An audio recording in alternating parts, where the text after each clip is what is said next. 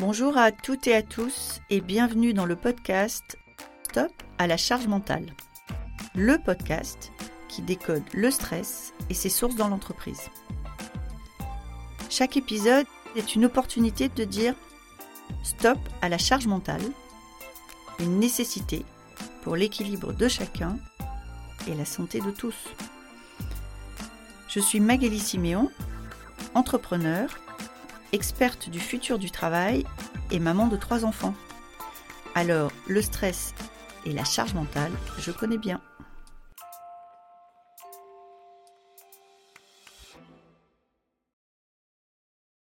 Aujourd'hui, j'accueille Aurélie. Aurélie est artiste de l'âme et vous saurez à la fin de ce podcast comment elle définit cette fonction.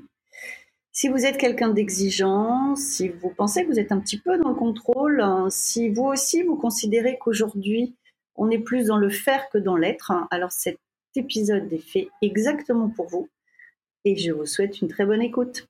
Bonjour Aurélie, ravie de vous accueillir aujourd'hui. Est-ce que vous voulez bien vous présenter? Oui, bonjour Magali, merci de m'accueillir sur ce podcast. Je suis ravie d'être là aujourd'hui avec vous.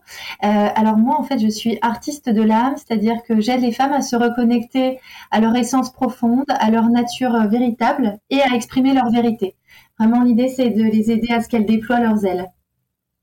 D'accord. On va, on va y revenir parce que ça, suscite spontanément euh, dans ma tête pas mal de questions. Mais mhm. je vais enchaîner tout de suite avec ma première question traditionnelle. Pour vous, Aurélie, qu'est-ce que c'est la charge mentale? Alors pour moi, comme son nom l'indique, en fait, c'est qu'il y a une charge dans le cerveau. C'est-à-dire que le cerveau, il est euh, saturé, il n'en peut plus. Et j'aime bien donner l'image, en fait, c'est comme si on prenait une carafe vide dans laquelle on mettait en fait des balles de ping-pong. On la remplit avec des balles de ping-pong et puis euh, jusqu'en haut et puis on se dit bon bah c'est plein. Sauf que là, on peut peut-être se dire bah tiens, on peut peut-être rajouter quelque chose et on va rajouter du sable à l'intérieur qui va venir combler les trous entre les balles. Et puis on va dire tiens bah c'est plein, bah peut-être pas encore. Et puis on va venir ajouter de l'eau et le sable va absorber l'eau. Et pour moi la charge mentale c'est ça, c'est vraiment en fait il n'y a plus d'espace, il n'y a plus rien, il n'y a plus de vide, il n'y a plus la possibilité euh, de, d'avoir des idées, de d'amener de la créativité parce que il n'y a plus de place en fait. Donc c'est vraiment ça pour moi la charge mentale. C'est que le cerveau, il n'en peut plus, quoi. Dans votre vision de la, charge mentale, il y a une idée de trop plein. Il y a une idée de trop plein, voilà, de saturation. Le cerveau qui est, qui est engorgé, comprimé, euh, agité. Et, et en fait, ce trop plein, est-ce est que pour vous, c'est le même pour tout le monde? Alors, forcément que la réponse va être non, mais j'aimerais bien. C'est-à-dire, comment s'exerce ce trop-plein selon les personnes entre l'articulation entre ceux qu'ils sont, de votre point de vue, et euh, ce qu'ils font et ce qui est leur vie. Vous voyez ce que je veux dire? C'est-à-dire, pour moi, dans la charge mentale, il y a le couple euh, qui je suis, ce que je suis capable d'absorber, comment je suis capable de dire non, et puis il y a euh, l'étendue de ma vie, euh, selon si euh, j'ai pas d'enfants, selon si j'ai des enfants, selon si j'ai des élèves seuls ou pas. Pour vous, voyez ça comment? C'est quoi les facteurs différenciants de niveau de charge mentale? Alors pour moi, en fait, euh, ça va vraiment dépendre de la capacité des personnes à euh, gérer leurs pensées. C'est-à-dire qu'on a à peu près 70 000 pensées par jour et 98% sont les mêmes tous les jours. En fait, pour vous, c'est quoi les facteurs différenciants de perception de charge mentale selon les individus? Alors en fait, pour moi, euh, la charge mentale va dépendre de la capacité de la personne à gérer ses pensées. C'est-à-dire qu'on a à peu près 70 000 pensées par jour, 98% sont les mêmes tous les jours. Donc on a 98% de chances que nos pensées d'aujourd'hui reviennent demain. D'où l'importance de bien savoir gérer ses pensées, si elles sont plutôt, euh, si, elles nous plombent, si elles sont plutôt négatives, si elles sont plutôt euh, optimistes, etc. Et voilà, ce qui nous empêche d'être en paix, c'est cette agitation mentale euh, qui va varier suivant les personnes. on peut très bien se trouver en charge mentale euh, même, bah, même, si on n'a pas d'enfant, euh, même si euh, on n'a pas beaucoup de choses à faire en tout cas, pour certaines personnes, ça va sembler peu, pour une autre, ça va sembler beaucoup. Ça va vraiment dépendre de cette capacité à, s'aérer le, cerveau finalement, à gérer nos pensées. Pour moi, c'est pour moi, je ça en fait. D'accord. Donc vous vous diriez, c'est pas c'est pas tant la taille du vase, c'est pas tant le montant de ce qu'on met dans le vase ou c'est la capacité euh, à, faire du vide. Alors, à faire du vide dans sa tête, c'est-à-dire à savoir gérer ses pensées, vous, vous dites, est-ce que c'est aussi faire du vide euh, dans le vase, enlever des choses? Euh, Oui, effectivement, effectivement, ça peut être les deux, c'est-à-dire prendre du temps pour, pour s'arrêter, pour se poser, pour se ressourcer. Et donc, dans tout ça, il y a plein d'outils qui peuvent exister, on va peut-être en, parler après, mais et aussi effectivement faire le tri de qu'est-ce qui est nécessaire, qu'est-ce qui ne l'est pas. Est-ce que je, je, connais mes limites? Jusqu'où vont mes limites? Qu'est-ce que j'accepte Qu'est-ce que j'accepte pas? La notion de savoir dire non aussi par rapport à ce qu'on peut nous, nous, proposer. Donc pour moi, c'est un ensemble. Mais en tout cas, pour moi, il y a vraiment euh, autour de cette charge mentale déjà un conditionnement sociétal qui existe. Euh, et je vais, vous expliquer comment je vois les choses. Mais pour moi, on est dans une société où prône la performance, l'atteinte de résultats, l'atteinte d'objectifs, où on est dans le faire. On va être dans l'action, euh, toujours encore plus. Et on, ne nous laisse pas la possibilité, ou en tout cas, on ne nous a pas vraiment appris à être. On est plutôt dans le faire que dans l'être. Et donc, qu'est-ce que ça comprend dans l'être? L'être, ça comprend se reconnecter à ses sens, à sa nature cyclique, s'autoriser à s'arrêter, à se poser, se connecter à son intuition, et du coup, quand on s'arrête, eh bien, on peut culpabiliser, par exemple. Donc, voilà, pour moi, il y a aussi euh, un, conditionnement qui joue. Alors, on a tous le choix de s'en défaire ou pas, mais en tout cas, euh, qui, euh, qui nous amène à être plutôt dans le dans, dans l'action, dans la productivité, dans le faire, plutôt que dans l'être. Donc, ce que, vous, ce que vous dites quand vous dites on peut culpabiliser, c'est que de votre point de vue, on vit dans une société où, quand on s'arrête, on imagine que le regard euh, des autres, de la société, et donc on se dit qu'on on, ne devrait pas être en train de rien faire. C'est là que se situe la culpabilité. On devrait être en train de faire quelque chose. Alors pour moi, il y a deux choses, c'est-à-dire que soit l'extérieur peut nous le faire remarquer, dans l'entreprise par exemple, entre autres, et aussi nous-mêmes se culpabiliser, même si on n'a pas de, remarques de l'extérieur, mais c'est comme si on, se mettait euh, un devoir par rapport à toutes les choses qu'on a à faire, ou alors c'est comme si on ne se sentait pas, euh, entre guillemets, valable si on ne faisait rien. Vous voyez ce que je veux dire? Oui, très bien. Ah oui, je vois très bien.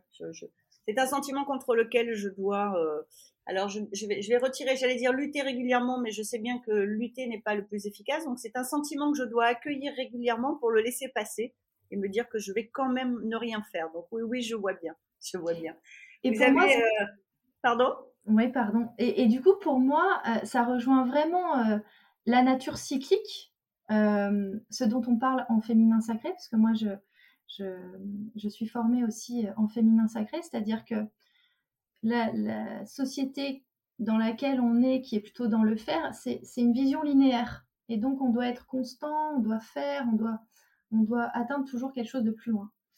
Dans la notion de nature cyclique, c'est que bah, comme euh, par exemple les saisons, il y a des cycles, c'est-à-dire que à un moment donné, l'hiver, euh, l'hiver, il y a l'arbre qui se ressource, par exemple, qui puise son énergie. Ensuite, le printemps, il y a les petits bourgeons, ça commence à éclore. Il y a les feuilles, et après les feuilles tombent, elles ont besoin, voilà, de, de libérer, de, de, de, faire le tri quelque part. Et en tant qu'être humain, on est pareil. On a besoin de ces temps de pause pour pouvoir mieux repartir après. Et ça, on l'a oublié, ou en tout cas, on ne nous l'a pas appris. On, est aujourd'hui, euh, en tout cas euh, en, Occident, je vais dire, une société qui, pour la plupart des, individus, avons perdu effectivement un contact naturel et spontané avec la nature. Exactement. Exactement. Tout à fait. Et, je pense que euh, sans aucun jugement, le fait d'avoir permis d'avoir perdu ce contact euh, juste, c'est ce que vous dites très justement, nous fait méconnaître aussi comment on peut être connecté à ces cycles de la nature, comment il peut avoir un impact sur nous. Enfin, voilà, moi je j'ai une prof de, de, Pilates qui est aussi euh, formée sur ces sujets-là et qui euh, et qui nous fait des cours selon la météo. Et je vois bien que ça, il y a une différence parce qu'on n'a pas la même énergie, parce que et elle s'adapte aux périodes de l'année aussi. Donc c'est génial, oui, mais oui. J'entends bien. On n'est pas un être constant en fait. Oui. Et, donc, euh, quand on nous demande de toujours euh, faire plus, euh, aller plus loin, etc., ben, et, et c'est comme d'ailleurs quand, on, quand, quand pour les femmes, en fait, on a nos règles, hein? Eh bien, notre cycle menstruel va aussi jouer sur, sur notre énergie. Et donc, il y a des moments où on va avoir plus ou moins d'énergie en fonction de ces périodes-là. C'est sûr. Et, et, et avant d'en arriver justement à votre, à votre vision des femmes et de votre rôle auprès d'elles, et juste pour euh, fermer un peu cette parenthèse sur le, le, rapport à la nature. Je pense que quand on vit en ville, on peut être dans des univers suffisamment minéraux en permanence pour justement ne plus être accordé avec la nature parce qu'on ne la voit pas. Donc euh, c'est plus compliqué d'être d'être aligné avec des cycles naturels si on ne les voit pas, si on ne les constate pas.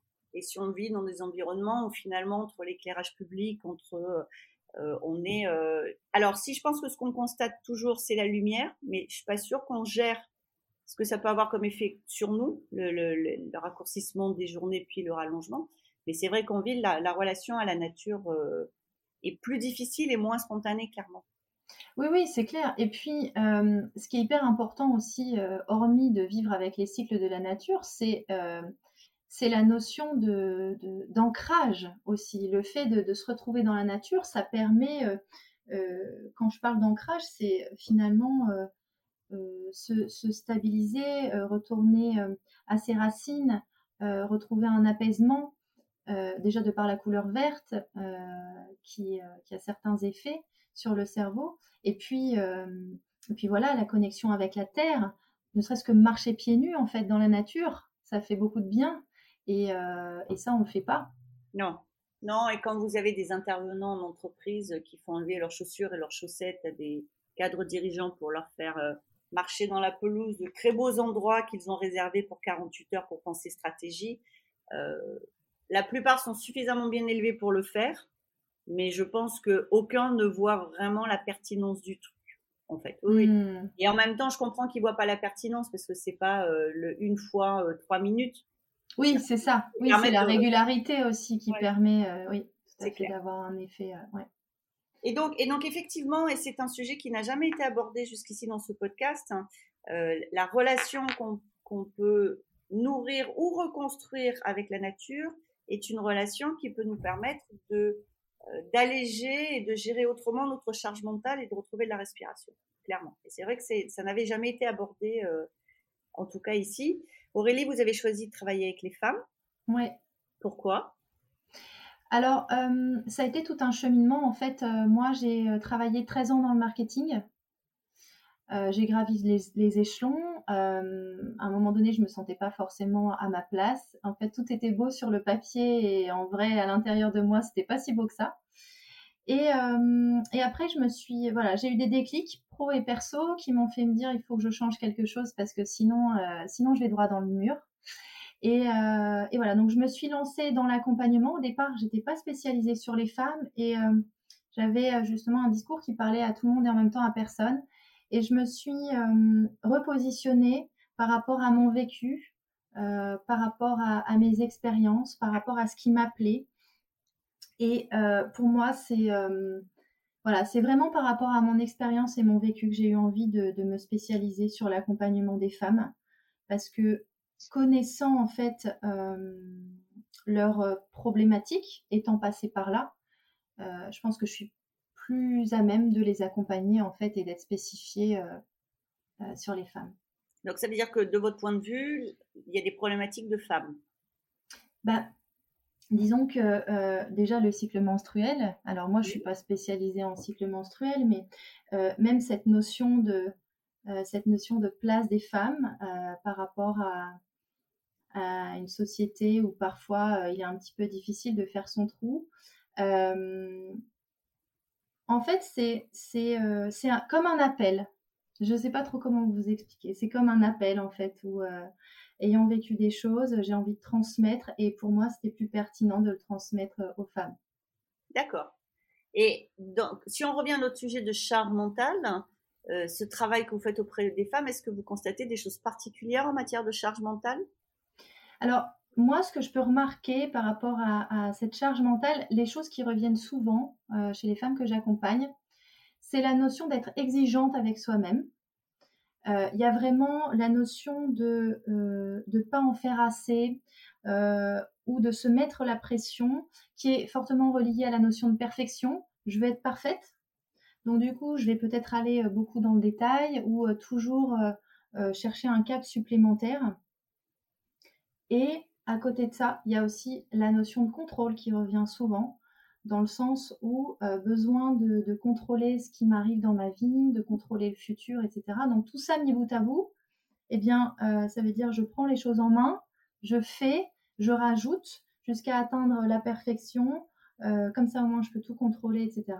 Et donc ça rejoint pour moi la, la notion de charge mentale. Ah bah oui, oui, bien sûr. Et alors, qu'est-ce que votre approche vous vous êtes décrite au, tout début de, ce podcast comme une artiste de l'âme, ce qui est une très jolie expression. Est-ce que vous voulez bien nous la définir et nous dire comment, comment, quelle est votre approche en fait pour, les femmes? Qu'est-ce que vous faites de particulier? Comment se pratique votre travail? Oui, alors pour moi, euh, artiste de l'âme, j'aime beaucoup cette, appellation parce que pour moi, il y a vraiment, comme je disais au début, j'aide les femmes à se reconnecter à leur âme, à ce qui est vraiment euh, au plus profond d'elle-même et à ce qu'il n'y ait plus une dissonance entre ce qui se passe à l'intérieur d'elle-même et à ce qu'elle montre. Parce que peut-être elles ont suivi un chemin tout tracé, parce que peut-être euh, euh, on leur a dit de faire telle ou telle chose, elles ont suivi euh, le chemin des parents, etc. Ou alors elles ne se sont pas exprimées parce que peur de déranger, peur de faire des vagues. On n'en dit pas trop, on se tait. Donc moi vraiment, en fait, je les accompagne autour de, de piliers essentiels. Pour moi, le premier, c'est d'abord se régénérer et donc derrière ça, c'est retrouver un ancrage et une stabilité émotionnelle pour pouvoir retrouver de l'énergie. Ça, c'est le premier point. Ensuite, ça va être, je les aide à se libérer, se libérer euh, de, de leur conditionnement, de leurs croyances imitantes, de leur, euh, de leur passé, du poids qu'elles peuvent avoir, des fois qui, qui les empêche d'avancer. Donc vraiment, pour les aider à ce qu'elles osent, et le troisième axe, c'est euh, je les aide à s'exprimer, à exprimer leur vérité, à exprimer leur singularité. Alors ça peut être s'exprimer par la parole, ça peut être s'exprimer euh, par euh, la peinture. J'utilise la peinture intuitive aussi dans, mes accompagnements, entre autres. Tout ça pour qu'elles activent leur, leur pouvoir de création, leur, puissance en fait, et que finalement elles, ne soient plus dans l'ombre, mais qu'elles rayonnent. Quelles sont les, croyances limitantes les plus fréquentes que vous croisez auprès de vos, alors vous les appelez comment, de vos clients, de vos patients, comment vous les appelez? Euh, De mes coachés, oui, de mes clients. Euh, ouais. Quelles sont les, croyances limitantes les plus fréquentes que vous croisez? Euh, Je n'ai pas confiance en moi, euh, je vais pas y arriver. Euh, des croyances aussi sur euh, sur les autres. Euh, je pense que si je fais ça, il va, les autres vont réagir de telle manière, par exemple. Donc il y a beaucoup de suppositions. De toute façon, les croyances, c'est aussi ça, hein, c'est des mmh suppositions. ce genre de croyances, voilà. Donc beaucoup de choses. ce que vous, ce que, ce que j'entends dans ce que vous dites, c'est d'un côté, ce que vous constatez, c'est que la femme se met la barre assez haut et, et, en plus considère que, euh, que le regard qu'on porte sur elle est non bienveillant. Euh, Globalement. Alors, c'est pas qu'il n'est pas bienveillant, mais c'est en tout cas qu'il y a un. Euh, généralement, les femmes apportent un. un il y, a, il y, a, un poids important en fait du regard des autres. Il y a un poids. Elle ne, elle ne souvent, elle ne s'autorise pas à, à faire des choses parce qu'il y a les autres qu'est-ce qu'on va dire si je fais ça? Ou ah oui, mais si je fais ça et, euh, et mes enfants, euh, je peux pas le faire tout de suite. Ils passent. En fait, elles font souvent passer les autres avant elles-mêmes. En fait, ça, ça revient souvent aussi. Et donc, comme elles font passer les autres avant elles-mêmes, mais des fois, elles savent plus qui elles sont, tout simplement. Et moi, je suis là pour les aider à, se retrouver. Et, et, sur le registre pur de la charge mentale, est-ce que vous avez euh, des recommandations en termes, je ne sais pas, d'exercices, de, choses à essayer pour regagner en confort par rapport à ce phénomène-là? Alors, il y a plusieurs choses que je peux euh, proposer. Alors, euh, je vais parler, moi, d'un rituel que je fais tous les matins, par exemple. au réveil, quand je me lève, je fais cinq minutes de cohérence cardiaque. Mmh. Alors, la cohérence cardiaque, c'est un exercice de respiration de 5 minutes euh, où on a 6 inspirations et expirations par minute pendant 5 minutes. Et ça permet de ralentir en fait le système nerveux, d'apaiser le système nerveux. Donc 5 minutes de respiration. Il y a une, il y a une application qui s'appelle Respirelax par exemple qui est très pratique pour ça. Donc se reconnecter à sa respiration dans un rythme assez lent pour apaiser euh, le mental. Et la méditation aussi qui est euh, pour moi hyper importante, c'est-à-dire que c'est un moment où on permet au cerveau de se poser. Et on le voit bien, il y a des études qui ont montré que seulement après 10 minutes de méditation, il y a une réduction du bavardage mental. Il y a plein d'applications qui existent. Euh, moi, j'utilise Insight Timer, par exemple, avec euh, un gong de début, un gong de fin, si on veut pas de musique, mais il y a, il y a plein de différentes choses. Mais en tout cas, c'est important de trouver des moments pour, pour se poser, s'arrêter. Parce que si on ne s'arrête pas, euh, ben, j'ai envie de dire, on court un peu à notre perte. C'est-à-dire, il n'y a, a, pas de place. Il n'y a pas de place. Mais, mais, alors je me fais l'avocat du diable, mais est-ce que c'est bien ça le problème? C'est euh, euh, vous êtes maman, vous avez un, deux ou trois enfants, une vie professionnelle, euh, vous allez consulter et on vous dit, euh, vous dites j'en ai plein la tête, j'en ai plein les jambes, j'ai l'impression d'être tout le temps en train de courir comme le lapin du Racel et on vous dit ce qui serait bien c'est de vous poser. Ouais, mais c'est pas ça justement qui est difficile pour les femmes, c'est de, de, laisser les enfants crier, de laisser le riz déborder et de se dire no matter what, là je vais faire 5 minutes de cohérence cardiaque, je ferme les portes et donc je me ferme à ces autres dont vous avez dit tout à l'heure que souvent on fait passer les besoins avant les nôtres. Ah mais euh, c'est clair que c'est euh, c'est une nouvelle habitude à prendre, c'est quelque chose à faire rentrer dans son quotidien et comme toute nouvelle habitude, il faut de l'entraînement. Euh, ça vient pas du jour au lendemain, mais à partir du moment où on l'a décidé, c'est possible en fait. C'est-à-dire que si en tant que, personne, je parle même pas d'homme ou femme, mais si en tant que personne, on considère qu'on n'a pas cinq minutes à s'octroyer par jour pour faire une pause, bah, j'ai envie de dire c'est quoi, c'est quoi ta priorité quoi? Et euh, enfin, en tout cas, moi, moi c'est comme ça que je le vois. C'est-à-dire que c'est pareil, les, les personnes qui se font accompagner, c'est qu'elles ont, en tout cas qui en ont besoin, parce que tout le monde n'a pas besoin non plus de se faire accompagner, mais c'est qu'elles ont pris conscience qu'à un moment donné, il fallait qu'elles changent quelque chose, qu'elles se mettent en action. Donc après, donc après, c'est un ensemble de choses. Il n'y a pas que ça. C'est-à-dire que euh, y a aussi le fait, comme on disait tout à l'heure, de faire le tri, de savoir qu'est-ce qui est vraiment nécessaire et qu'est-ce qui ne l'est plus, de savoir déléguer aussi.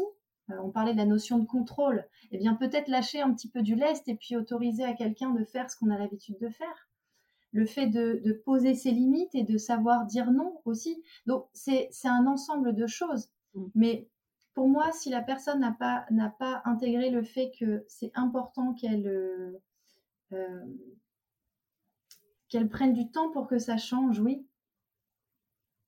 Sinon, il y sinon il y aura pas de changement. Mais c'est parfait, Aurélie. Ça va être le mot de la fin. Merci beaucoup parce qu'il n'y a rien à rajouter. C'est il va falloir accepter de prendre du temps pour que ça change, parce que sinon, ça ne suffit pas de décider que ça change. Et je partage complètement votre point de vue. Merci beaucoup pour ce partage. Avec grand plaisir. Et puis, euh, et puis peut-être à bientôt. À très bientôt. Merci beaucoup d'avoir été avec nous aujourd'hui. Cet épisode vous a plu? N'hésitez pas à me laisser une note. Envie d'en savoir plus? Abonnez-vous directement depuis votre appli de podcast préféré.